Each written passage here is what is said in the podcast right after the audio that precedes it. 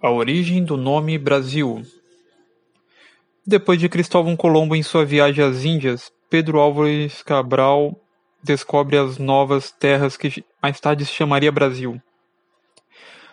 O dia que o capitão mor Pedro Álvares Cabral levantou a cruz era 3 de maio, quando se celebra o dia da invenção da Santa Cruz em que Cristo morreu por nós.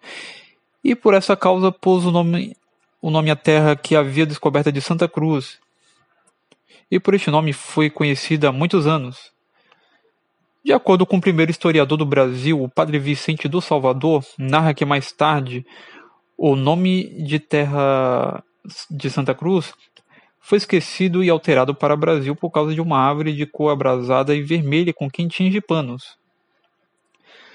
Antes de receber o, o nome de Brasil, o nosso país eh, teve outros nomes. Os índios chamavam essa terra de Pindorama quando Cabral chegou. Segundo Teodoro Sampaio, o termo da língua tupi pode ser traduzido como o país de, das palmeiras. A denominação continuou sendo usada pelos nativos por muito tempo.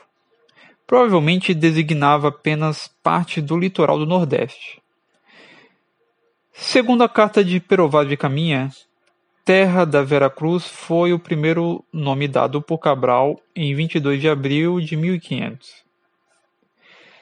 Terra da Santa Cruz ou simplesmente Santa Cruz foi registrado em 29 de julho de 1501 na carta em espanhol do rei Dom Manuel, que informou aos reis católicos a descoberta do Brasil. Dom Manuel cita também em outra carta de 1505 aos mesmos reis a qual terra pôs o nome de Santa Cruz, e isto foi porque na praia arvorou uma cruz muito alta. Outros chamam-lhe Terra Nova ou Novo Mundo.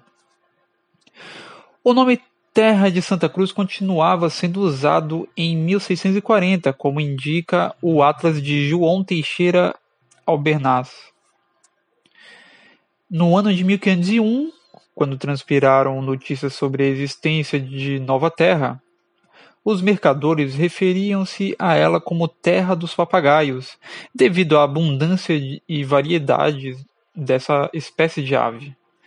A origem do nome Brasil é incerta, mas o nome era usado século antes da descoberta do Brasil para ilhas do Atlântico, foi adotado oficialmente para designar a terra de Santa Cruz desde 1530 ou antes, por Dom João III.